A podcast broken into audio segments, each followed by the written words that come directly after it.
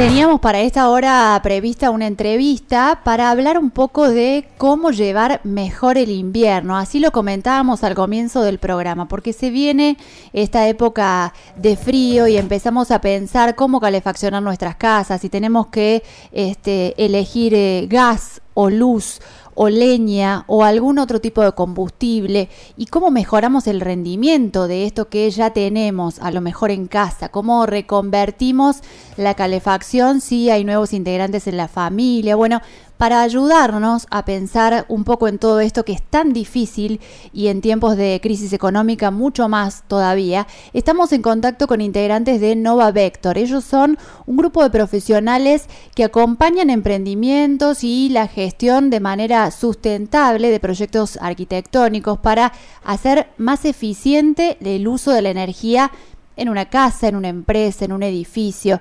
Me estoy refiriendo al presidente de Nova Vector, el doctor en física Ramiro Rodríguez, y a una de las profesionales que integra el equipo, la arquitecta María Pía Mazoco. Buenas tardes a ambos, ¿cómo están? Hola.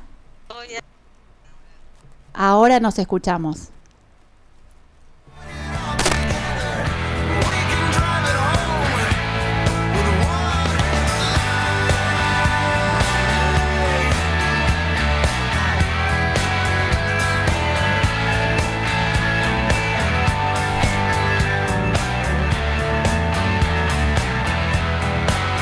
Bueno, vamos a ver si ahora estamos en contacto. Buenas tardes.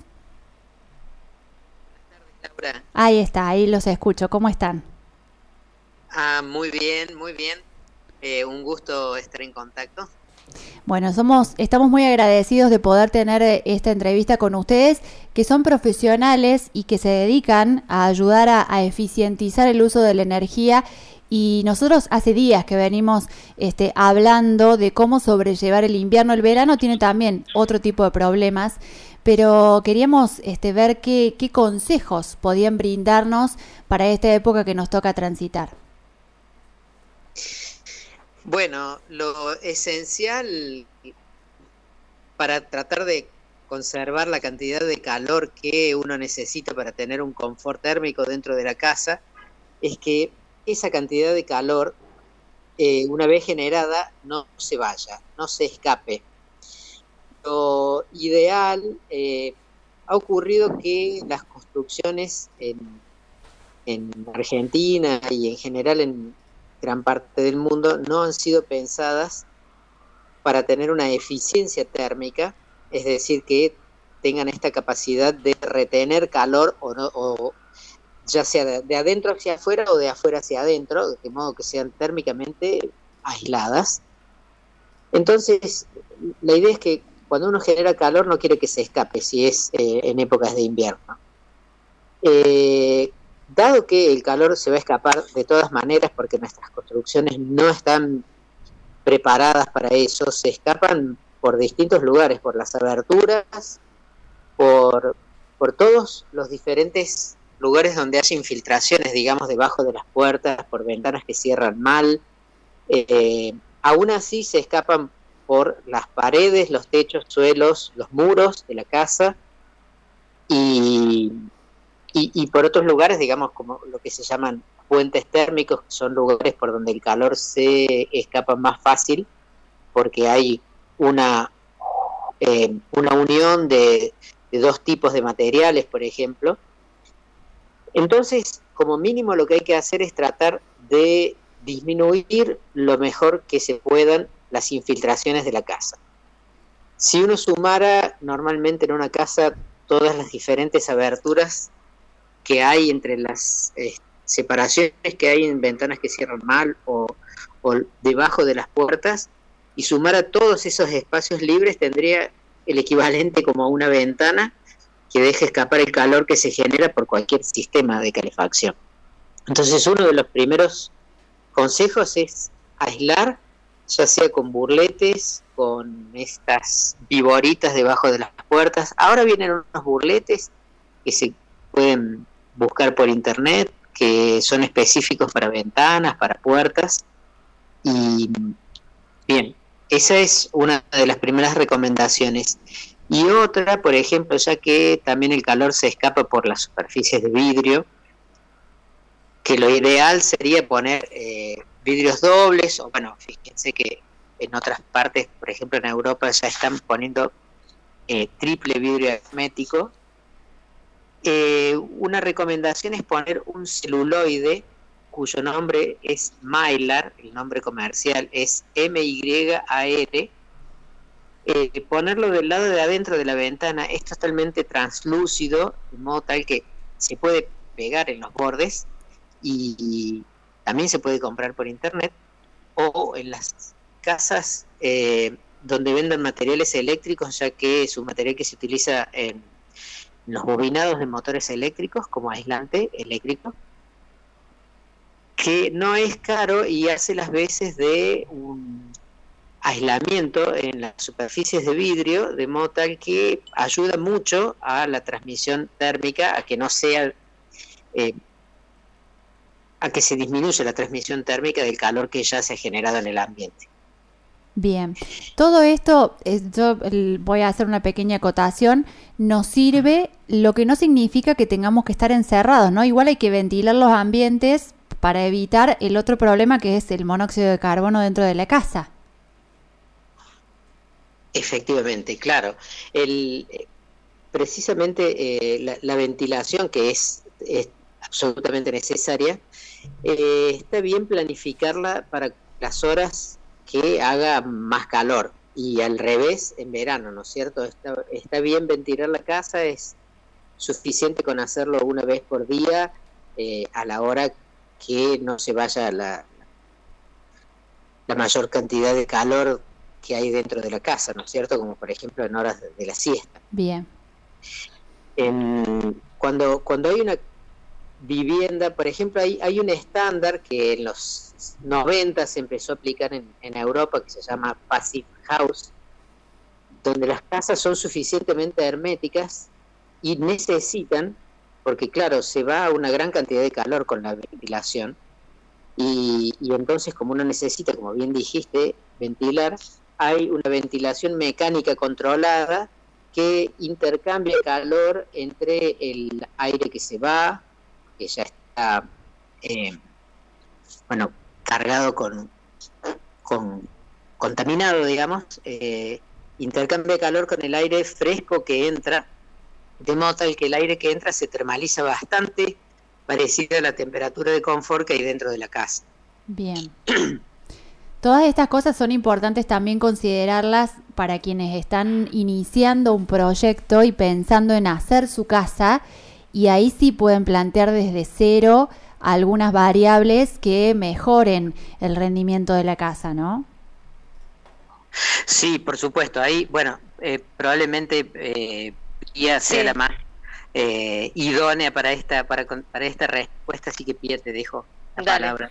Eh, sí, quería decir que, bueno, o sea, eh, obviamente es importante tener en cuenta todas estas cosas en la fase de proyecto, o sea, siempre es mejor, obviamente, planificar de antemano, pero por ahí es como que la, gente no sabe que, que, en una vivienda existente hay un montón de cosas que se pueden hacer y se pueden mejorar, es como que por ahí eh, tienen su casa y la tendencia es, bueno, me muero de frío, me muero de calor y, es como que le meten más aire acondicionado, le meten más calefacción eh, y antes que, estar trabajando en los equipos que van a justamente mantener el, confort, se puede trabajar eh, en, la, en la vivienda misma, o sea, a través de, del envolvente de, esa vivienda.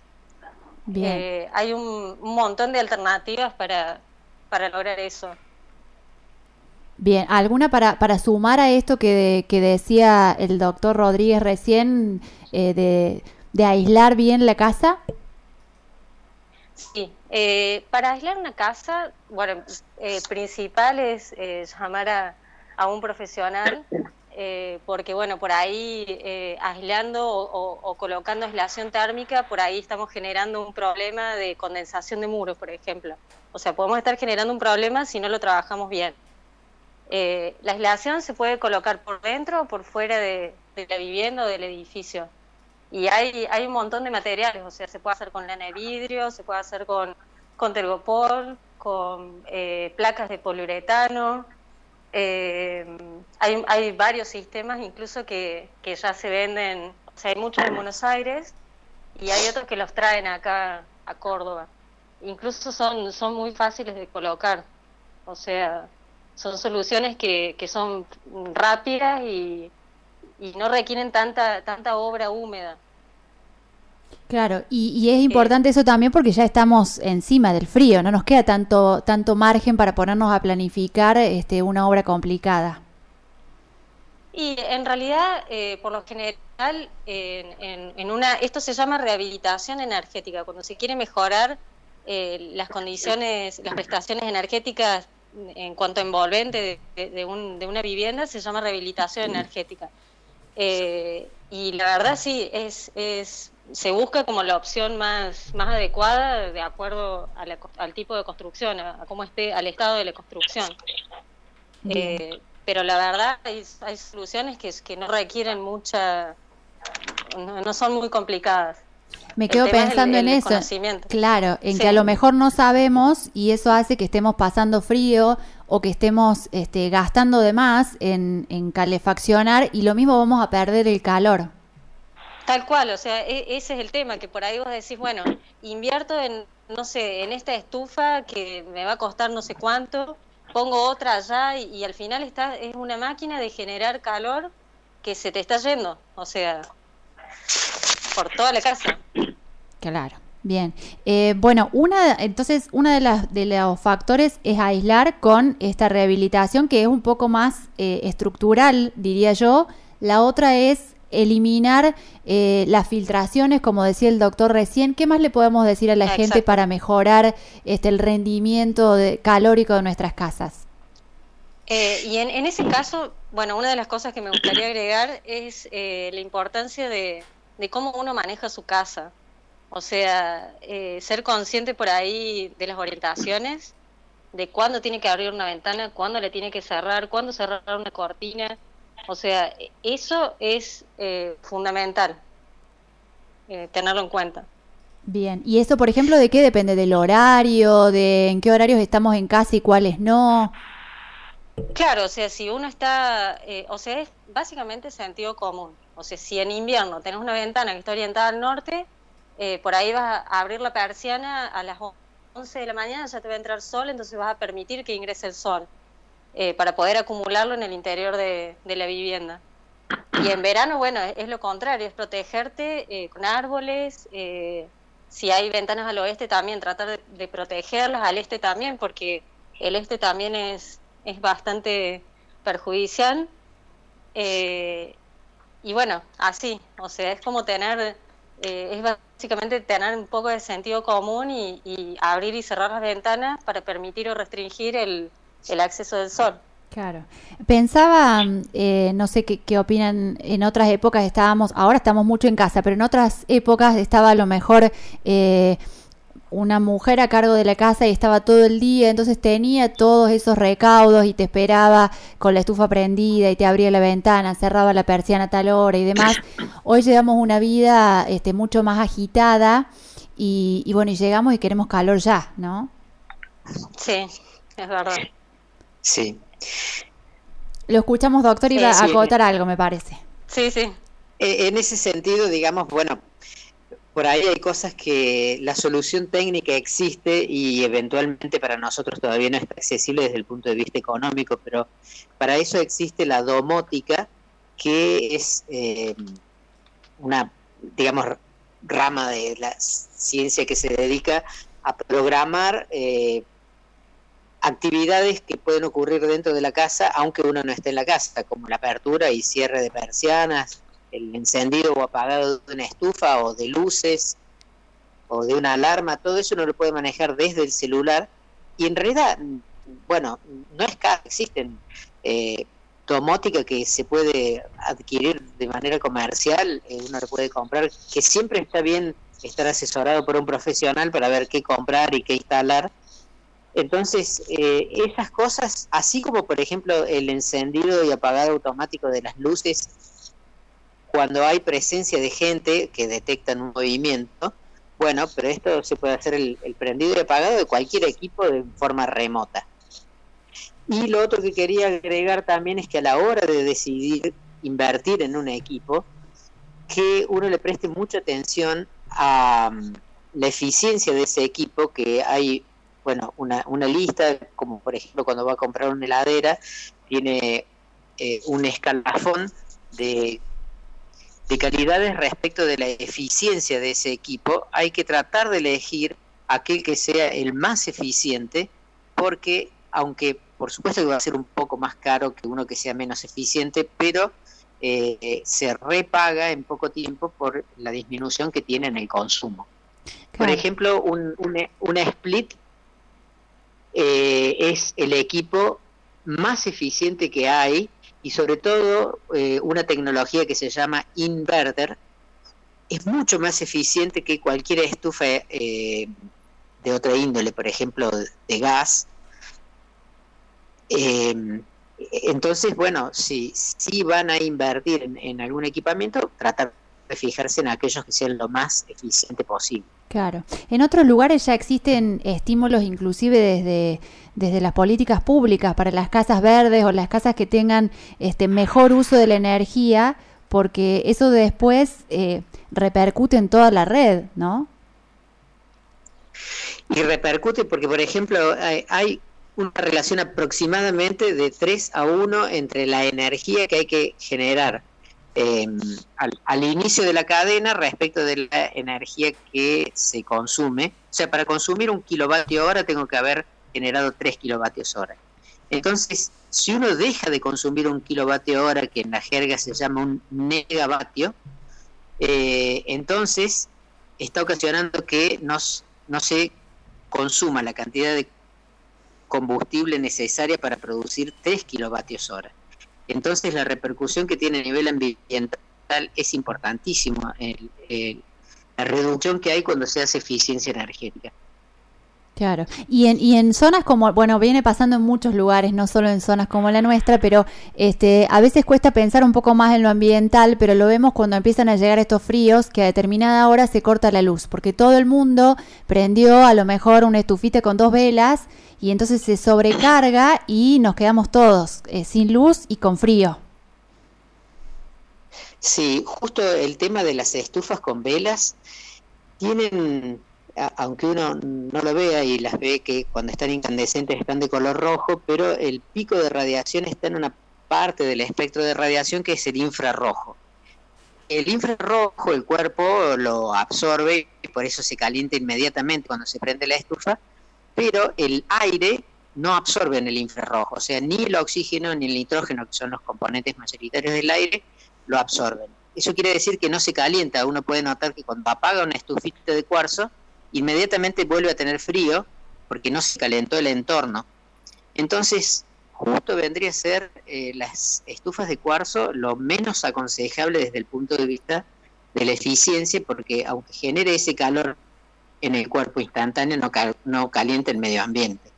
Bien. Y consumen una cantidad importante, digamos, son, son de una potencia importante estas estufitas. Claro, a veces eh, uno piensa es lo más económico, pero en realidad a la larga lo pagamos más caro en la factura de luz y tenemos menor calor, en realidad.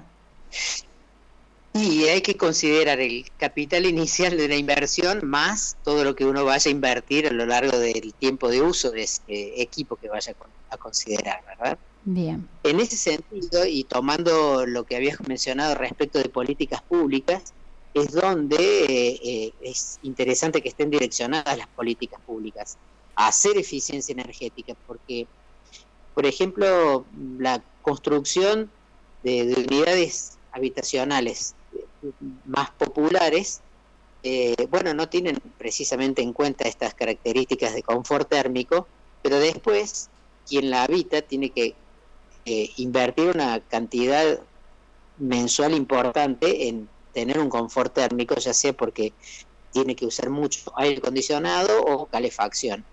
Y, y eso, como recién mencionamos, en la cadena energética repercute en a, nivel país, a nivel tener que redimensionar eh, la matriz energética porque a, nivel residencial se consume un tercio de toda la energía que, se, que consume el país, se consume a nivel residencial y comercial. Y dentro de lo que se consume a nivel residencial, el mayor gasto, que es casi del 60%, está puesto en la climatización de los hogares. Entonces es un punto muy importante tener en cuenta a la hora de diseñar un plan de viviendas, porque eh, esa cantidad de vivienda tiene una presión sobre el sistema energético eh, mucho mayor si no se consideran estas condiciones que mencionaba Pía recién a, eh, la hora de la, de la, planificación, ya sea la orientación de la vivienda, eh, bueno, el tipo de material, el, entorno que pueda tener para evitar la radiación en verano. Pero bueno, cuando estamos hablando de rehabilitación, retomo lo que decía Pía, hay muchas opciones y, y, todas apuntan a, aislar térmicamente y a disminuir infiltraciones. La verdad que es eh, muy interesante este tema y, sin duda es mucho lo que tenemos que aprender porque, entre otras cosas, requiere cambio de ciertos hábitos. Eh, yo la verdad es que les agradezco muchísimo que hayamos podido concretar esta nota. Les pregunto a ambos si hay algo que, que quieran destacar o agregar en el cierre, porque me da la sensación de que una de las cuestiones que tendemos a, usar como estrategia en nuestras casas es lo más rápido, lo que, este, bueno, llegue el frío y ahí me pongo a ver si saco la estufa del año pasado y demás, y que quizás cambiando un poquito el chip eh, podríamos estar mucho mejor sin gastar tanto más.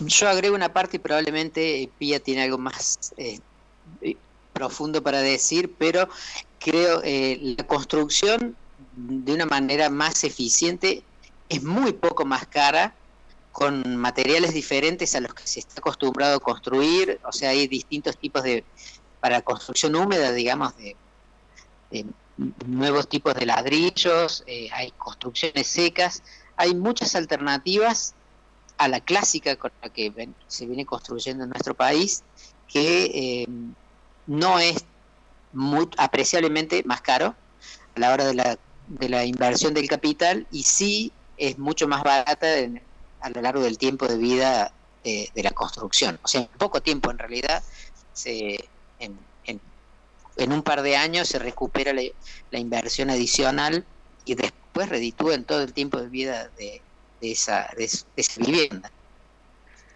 Buenísimo, arquitecta, le escuchamos.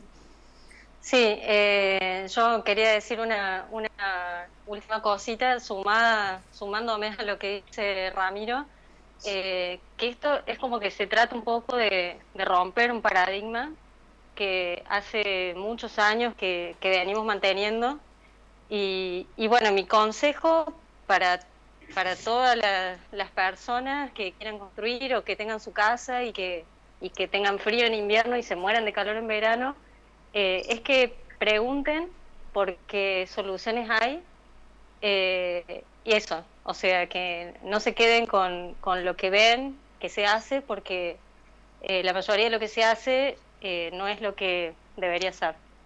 Eso.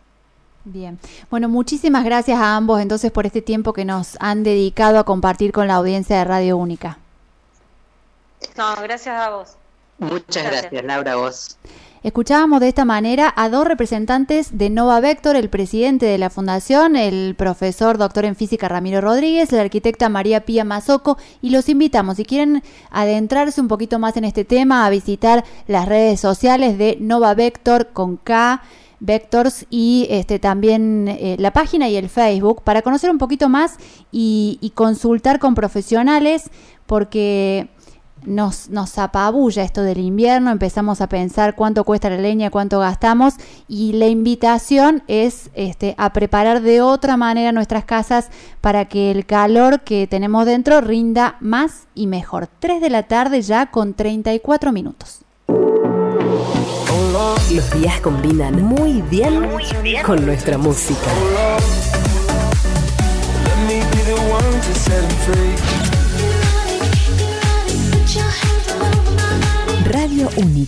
104.3, 104.9 FM.